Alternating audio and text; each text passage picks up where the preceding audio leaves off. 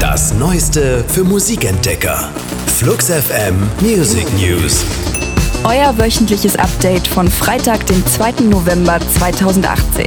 Die Themen der Woche. Für euch zusammengestellt von der Flux FM Musikredaktion.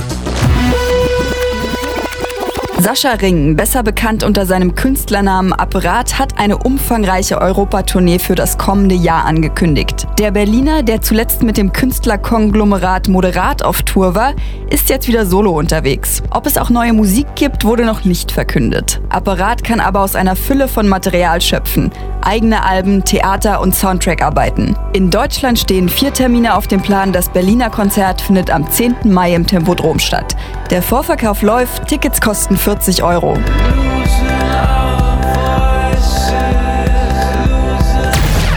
Das Beastie Boys Book, die Memoiren der Beastie Boys, steht seit wenigen Tagen in den Läden.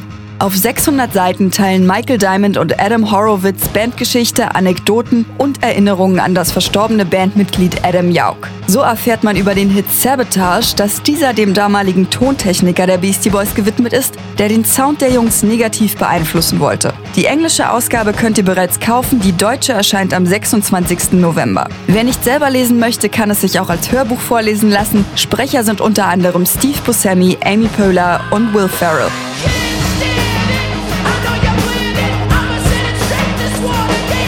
Unser Track der Woche. Empfohlen von der Flux FM Musikredaktion.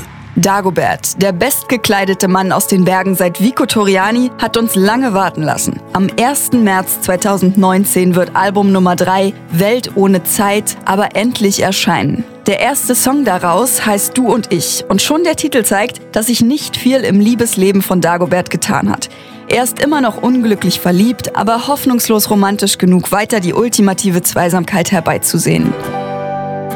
Es macht keinen Sinn, dass ich nicht bei dir